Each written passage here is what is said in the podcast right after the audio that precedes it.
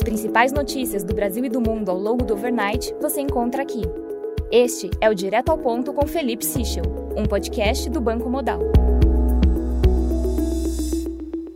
Bom dia e bem-vindos ao Direto ao Ponto. Hoje é sexta-feira, dia 17 de junho, e estes são os principais destaques esta manhã.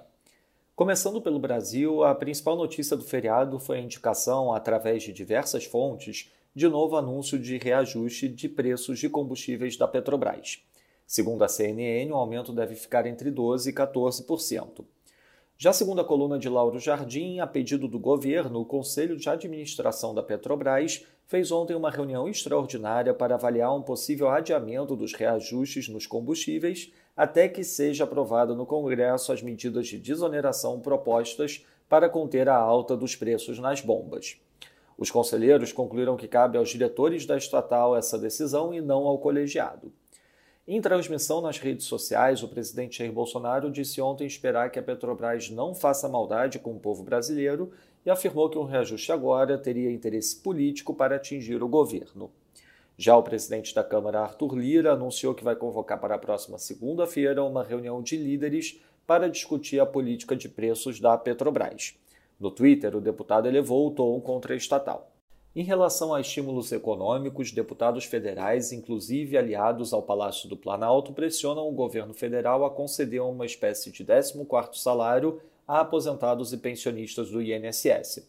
O auxílio consta um projeto de lei apresentado ainda durante a pandemia e que foi resgatado de forma a permitir o pagamento deste abono nesse ano e no próximo. O custo estimado é de pelo menos 50 bi nesses dois anos. Sobre as eleições, segundo Metrópolis, o general Walter Braga Neto entregou os pontos e já diz, em privado, que a ex-ministra da Agricultura Tereza Cristina é uma opção melhor para compor a chapa do presidente Bolsonaro. Passando para o setor internacional, na zona do euro, o CPI de maio teve a leitura final confirmada em 8,1%, conforme a leitura preliminar. Já o spread entre o título de 10 anos da Alemanha e da Itália voltou a ficar abaixo de 200 bips. Na Alemanha, segundo o Wall Street Journal, a redução das remessas da Gazprom russa para a Alemanha através do duto Nord Stream pode levar à falta de gás natural no país já em janeiro. No Japão, o BOJ manteve todos os parâmetros de política monetária inalterados em sua reunião de junho.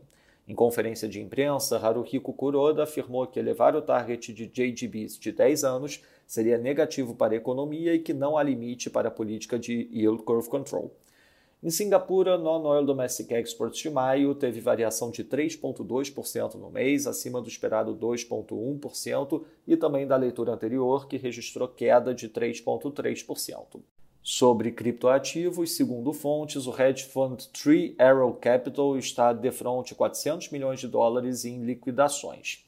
Na agenda do dia, destaque às 10h15 da manhã para a divulgação da produção industrial nos Estados Unidos e ao meio-dia para o Fed Monetary Policy Report. Nos mercados, o dólar index no momento avança 0,63%, destaque para a desvalorização do JPY, com queda de 1,97% na sequência da decisão do BOJ após forte movimento no dia de ontem. Nas moedas de economias emergentes, o peso mexicano valoriza 0,13%, enquanto o rand sul-africano valoriza 0,69%.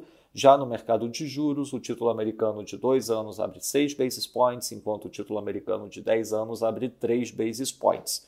No mercado de juros europeu, o Bund título alemão de 10 anos fecha 6 basis points.